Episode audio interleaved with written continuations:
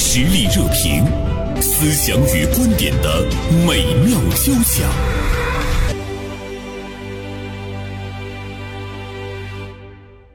近一段时间，中国科学院院士、生物化学与分子生物学家王志珍在中央电视台录制节目时，主持人发现他脚上穿的鞋因为老化，在舞台上掉下了不少黑渣。王院士自嘲说自己出了洋相，但是在现场他赢得了主持人和观众的尊重啊！现场的观众们纷纷感动鼓掌，很多网友看了节目之后呢，都流下了眼泪。今天我们就来聊一聊这件事儿。大连晚报名笔视线今天的执笔人孙霞就此写了一篇评论性的文章，题目是“掉渣的那双鞋背后折射的是精神层面的贵气”。同时呢，我们也邀请到了大连晚报的记者张明春老师和孙霞呢一起做客我们的直播间。二位中午好啊！嗯，袁老师好，中 午好。各位听众朋友，大家好。呃，孙霞的这篇评论性的文章看完之后特别震撼，其实也受到了特别大的一种影响，也有一些反思。嗯，孙霞看在文章中说，你看了好几遍那个对视频，这个视嗯频我，我真的是看了好几遍，给我个人的这种震撼还是非常非常大的。我第一遍看的时候，我真的我就觉得我的眼泪就是在眼眶里打转的那种感觉。嗯他是非常在身份上应该是非常尊贵的一个人嗯哈，但是这事儿出现在我们公众面前的时候，我们又觉得它是一件非常非常自然的事儿，他嗯八十多岁，对对对，八十多岁了。我后来又听了他在现场的一些那个演讲，他跟年轻人说：“我现在虽然我八十岁了，但是我特别乐于待在实验室里做实验呀，做一些科研呀，就是我现在人生当中最大的快乐。”我忽然觉得他他的这个人生活的真是太纯粹了。这些所谓的这个衣着呀、外表啊、光鲜与不光鲜、掉不掉渣儿什么的，对他来说可能都没有那么重要了。嗯，嗯。我就看那个视频中，就是他在前面走，撒贝宁在后面跟着，突然之间，撒贝宁弯下腰捡起了一块黑色的东西，对，完了，王院士就说：“这是啥？” 说这可能是你鞋上的渣儿。完了说：“哎呀，我又出洋相了啊！”我当时看那个王院士那个状态，他可能是在不少的场合都出过各种各样的，因为他的那个衣帽啊、对对对对外在啊他他，他说过对嘛，他嗯有一次也是出来的比较匆忙，嗯完了穿了两只不一样的袜子，是吧？嗯， 这可能就太明显 了，对一对个对，深色调，一个浅色调，比较扎眼。嗯，但是就是这要在年轻人、时尚人物是，那可能就觉得是一种新的时尚。很多年轻人他专门穿那个鞋，你看左右的颜色都不一样。啊是但是我们看王志珍院士，他的这个洋相也好，或者是呃，不论是掉渣呀、袜子的颜色不一样啊，似乎在他们这样的老一辈的科学家身上，它是一种日常啊。嗯，比较常见，是。是吧？嗯尤其从艰苦岁月过过来的人，那个刚才我们还聊到了那个李小文院士，是吧？嗯二零一四年那个频频建筑报端的那个那位老院士，布鞋院士，布鞋院士，对对他那个走的比这个王院士更远，他是整个是不修边幅，光着脚穿板鞋，而且板鞋也是毛边儿的，都快 碎了，是吧？好像是说他进完那了，个衣服，也很嗯，你说很简朴，是吧？嗯，对，对。那我我看网上流传了很多他给那个学生上课的时候的照片儿，对，他你就光看他的衣着，你你很难想象到他是一个院士。听说他有一次是到哪哪儿办事儿，在门口直接就被保安给拦住了，大家以为他是进来推销的老农民。而啊对，而且他那个造型整体上外貌，你你看上去，我马上就联想到孔乙己，现代孔乙己是吧？啊、他不能用简朴来形容，对，不修边幅哈那种。他甚至是像那个那个犀利哥那种感觉，他就颓废那种嗯哈，潦倒，穷困潦倒吧， 至少外表上看，他是对，实际上内心人家是非常聪明的但是我我看那个王院士，王王志珍院士，他已经有八十一岁哈、啊。尽管他的那个皮鞋是掉渣，但是我觉得他哎人、，这老太太精神气质，你看，对对年轻时候每人一个，啊对对现在这个精神气质，那精神矍铄呀，是吧？对是，有人还说说有八十多岁吗？顶多六十多吧。嗯而且我觉得他穿着特别得体，其实哈、，对，其实还挺精致的。嗯，是那个鞋式样，你看上去就二三十年之前的那种，对对哎其实对也很 新。对对对对网友说的、嗯这个老人把鞋擦得锃亮，啊嗯他其实也是非常精心的来面对这一次这个登台的演讲。这个网友说他做到了把这个中国的科学展示的熠熠生辉，但是他却忘了自己。我觉得这个话说的特别好，对于老科学家们来说，可能男人和女人在老科学家里面，他的那种外在的表现也是不一样的。其实现实生活中也是比较明显，比如说女生，她会更注重外在一些，女不管她从女事生嘛，什么职业毕竟第一个是爱干净，啊这是肯定的，她还要修饰修饰，是吧？对对至少你出去觉得差不多嗯，啊，不是那么刻意的，也不要刻意往那边倒。对，这男的很多就是有这个明示的色彩，你看这李小文他就是，嗯，那李小文他有一个最大嗜好什么？一天一斤白酒，二锅头。你看人呢，他这真的各有所好，但是他整体这种老科学家、老学者、老专家，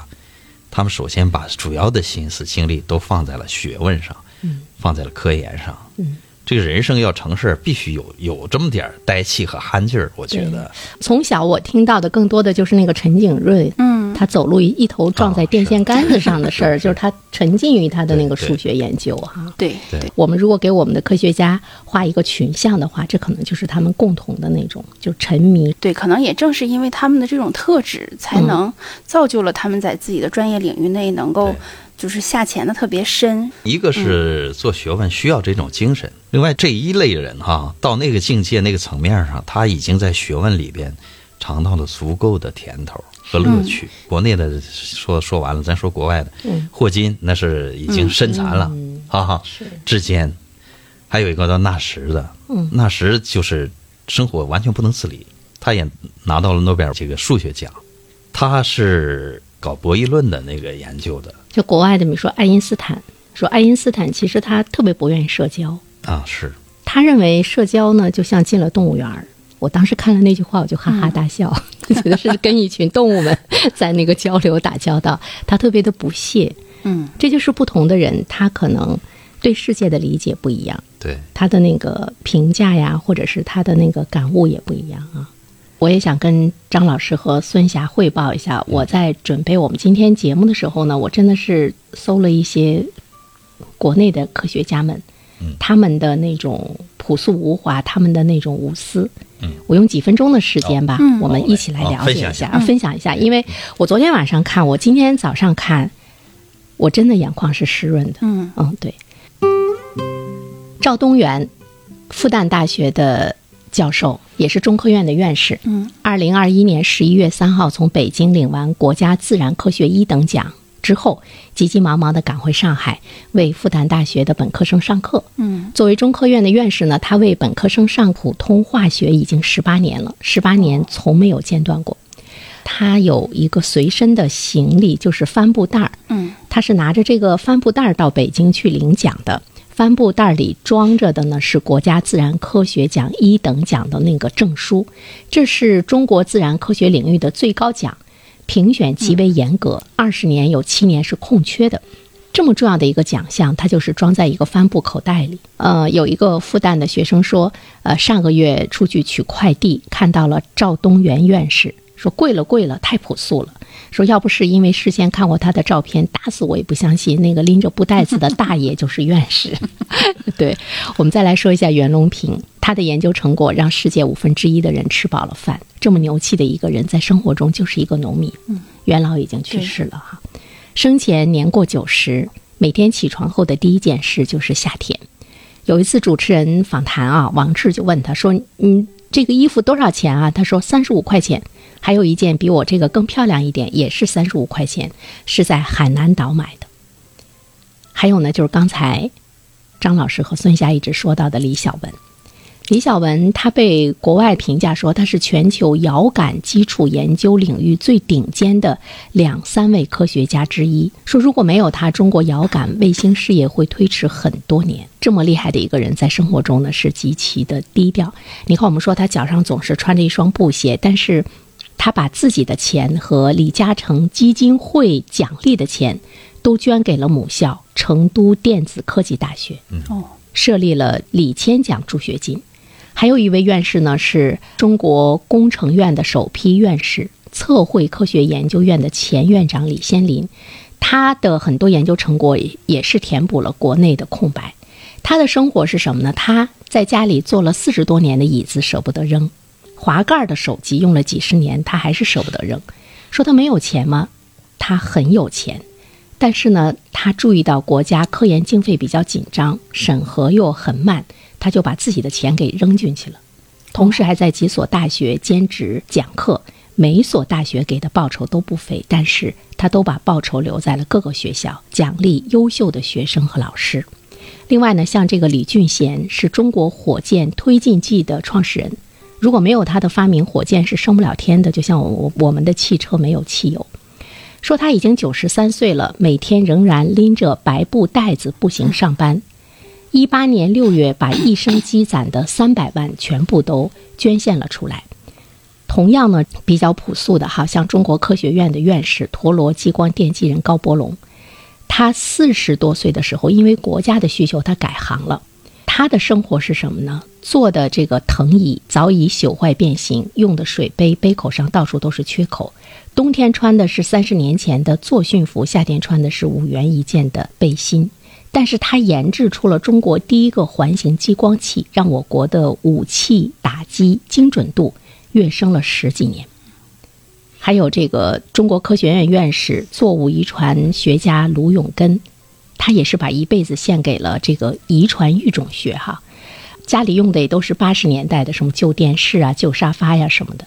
他在一七年的时候，将毕生积攒的八百八十万全部捐给了母校华南农学院。他在笔记本的扉页上写着一句话：“多干一点，少拿一点。”核潜艇之父黄旭华，他目前已经捐了两千多万了。作为中国核潜艇之父，单位分房子的时候不争不抢，让别人挑选，最后他要了没人要的这个顶层。顶层呢，夏天的室温已经超过三十九度，但是舍不得家里装空调。他没有自己的专车，名片上也只有分机号，不需要任何特殊的照顾。他说：“我就是一个普普通通的人。”三十九度的高温舍不得装空调，但是他至今已经捐献出了两千万了。嗯，这些人他们的生活状态，他们的无私的奉献，我又看了一遍。在早晨的时候，突然间觉得，哎，我特别想在节目中和大家来讲一讲。第一个非常感人，第二个有有教育意义，确实是。嗯我觉得道家有一句话叫“其事于身者，其天机浅”。嗯，就是你在欲给我们望解读一里下浸淫的太多的话，那你你就参不透 天机，是吧？这种人其实发现了人类许多秘 密的，就因为他生活极其简单，他把主要精力都放在这件事情上，所以他到那个境界。人一生的精力确实肯定是有限的，有的人可能这一辈子就为“吃穿”二字来忙活，也可能忙活的很好，但也可能有的人一辈子也就这俩字儿都没忙活好，这也没办法。美荣老师刚才在读这些科学家的这个事儿的时候，哎，我我我心里头就真的是一次一次的在起鸡皮疙瘩，我真是觉得我也是啊听了他们的这个这个事儿事迹之后，我就感觉就是新中国哈、成立这么多年，我们我们真的是从一个人口大国缺吃少穿，然后那么羸弱的一个基础走到今天，每个人都自豪于我们中国的大国崛起。我们真的是得益于这些人精神特别高贵的这些科学家，在是农业、工业，包括军事各个领域不断的深耕。他们在自己的这个领域内创造出来的这种杰出的成就，才成就了我们今天大多数人的这种幸福的生活。你比如说袁隆平，如果没有他的话，可能我们我们今天还未必能够吃得那么饱，甚至于对我们未必能够那么肆意的去浪费。对，这我些老一辈的科学 家，那确实是用他们筚路蓝缕的创业精神，成就了我们的现在。老一辈科学家其实这也是一种传统，儒家就讲安贫乐道嘛。孔子说那个颜回那段儿，这种境界千百年来，我觉得是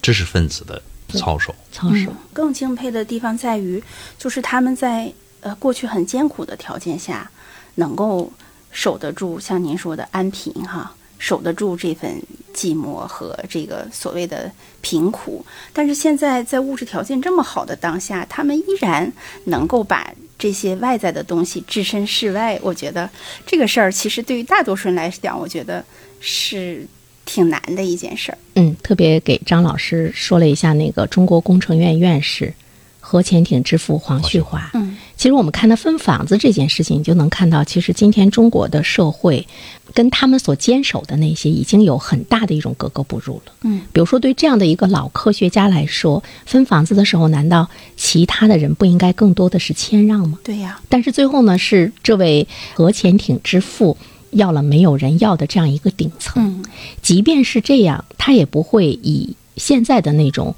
社会的一种标准，或者是社会的那种风气来影响他自己的行为。比对如说，他还是呃不要任何特殊的照顾，嗯他还认为我就是一个很普通的人，我也不需要呢自己的专车，他还是要去捐献。嗯，我觉得这些人他的那种精神世界的那种至高，他那种奉献和获取之间，他已经偏离了我们社会的普遍的一个标普世的这准种。张老师，你说他不寒心吗？不，首先他们在这物质上，嗯我觉得要求的极低，嗯，这已经成为我说别人的那一种态度，我觉得其实对我们来讲，我们就他觉已得经不在意了。他从别的地方获取的尊重可能更多。人和人交往，一般都希望别人了解自己，从而获得尊重，嗯这是肯定的，是吧？嗯我记得我岳母啊，老太太讲过一句话，说“远近衣貌，近近财”。陌生人见第一面，首先看你衣貌，哎，这人嘖穿着打扮哈，哎，有层次，不是一般人，是官家的人。啊过去古代讲官家人什么，但是邻里邻居，那这个用不着了。你家里有多少钱，谁不知道谁呀、是吧？嗯，在这些老科学家他们身上，他们是什么？知道他们的人，永远知道。嗯这个才就不是那个有被字儿那个才，就是才华那个才，嗯学识学有多大学问，有多大能耐了，是吧？嗯那个还是孔子那句话：“人不知而不愠。”他不在乎你知不知道我，那我肯定知道，嗯，一定会知道的。所以他活在自己的那个。精神世界，自己的研究领域，他的那种极大的乐趣，是我们想象不到，我们也从内来没内有。心世界足够丰沛的时候，嗯，对，是吧？那三十九度的高温，他也不觉得 热。 哦他可能觉得热，但是他觉得这不是什么大问题。以独特的观察视角，发现时代的蓬勃力量；以敏锐的内心感知，寻找我们的精神家园。实力热评，名笔与名嘴的实力碰撞。啊，我们今天呢是由最近呢到中央电视台去做节目的中国科学院的院士王志珍老人，脚上穿的鞋因为老化在舞台上掉下不少黑渣这样的一件事情呢来聊起。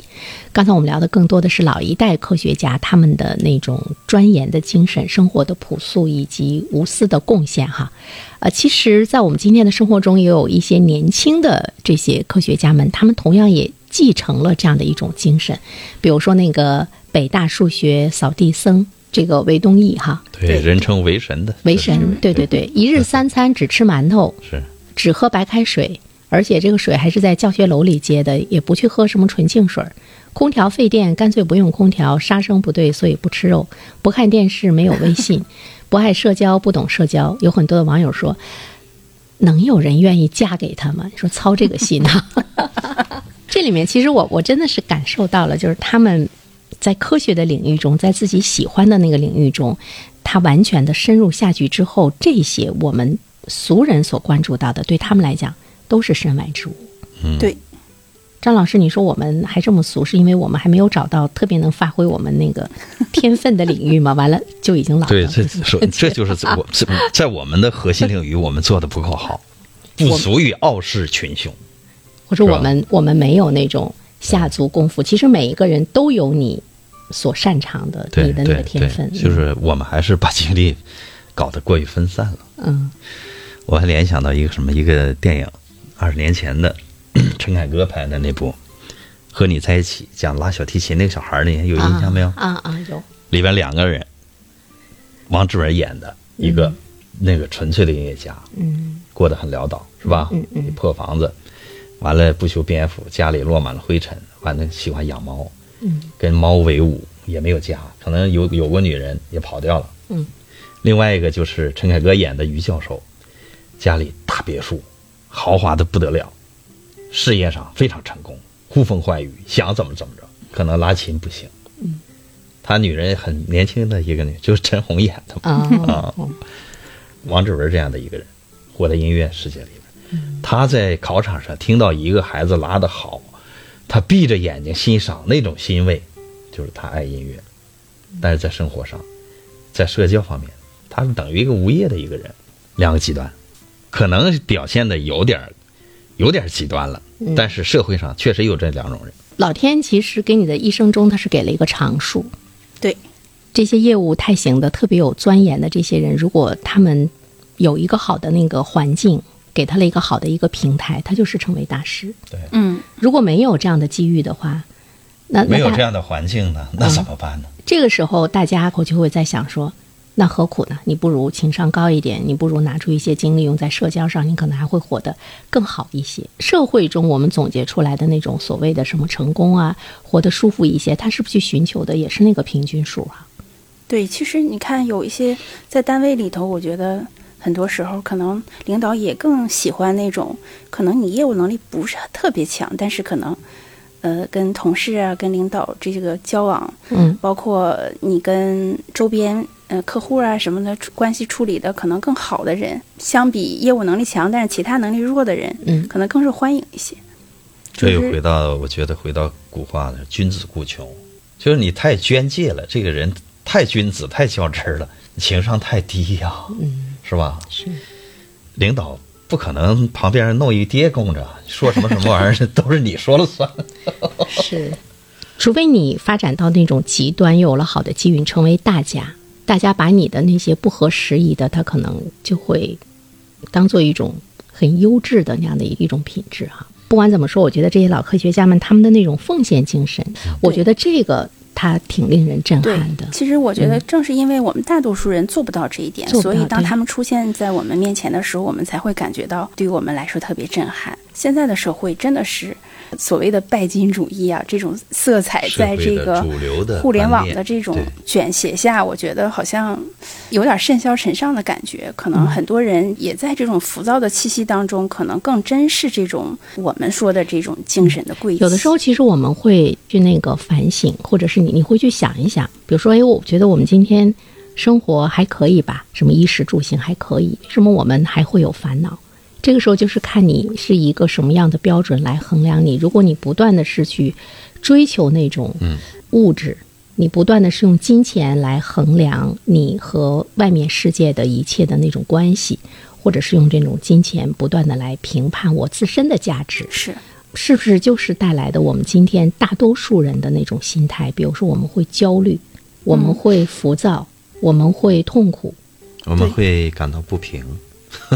对，我们会有怨气。就是内心不够宁静。哎，难得是这种内心的平衡。就他们首先是内心已经足够平衡了，对，安贫乐道，那首先是他已经看淡这一切，嗯，甚至厌倦这些。节目一开始提到那个王院士，说其实他是没有时间去买一双新鞋，没有时间去消费。比如说这些院士，他们捐出这么多的钱，他他在那个领域中无欲无求。对其实他们在年轻的时候，他也是这么朴素的走过来的。他们首先生活上是绝对有保障，是嗯吧？他想做任何一件事儿，他的工资待遇那完全那一双鞋一千两千块钱对，对他来说那叫事嗯儿没有吗问？题嗯是是就是是精力不在这 上。对。今天上节目之前还和二位在交流，我说原本呢我是要买一样东西，我看了这些科学家们的故事之后，我的手指在京东上我停了，我想艰苦朴素，家里还 有，哎呀，所以此类文章也不能多 看。这个跟当下这个提倡消费这个是吧？这个政策好像不太符。对我也看到网上有些人说，那我们都像这些老科学家们这样的话，国家是不是也着急死 了？就是我们那个嗯我们不能做苦行僧。其实大部分人是做不了的，是吧这？做第一个做不了，第二个没有必要。我觉得人生它的圆满是内在和外在的整合的统一，是吧？嗯张爱玲那句话是：身体怎么身体美的话，你就以身体悦人；思想思想了不得的话，那你以思想悦人。那其实两个其实可以得兼呐。那许多名士，你比你比方说傅雷吧，我们说傅雷、嗯是吧？那人家说他也玩怀表，穿什么衣服都清爽，都好看，那是真名士啊，嗯是吧？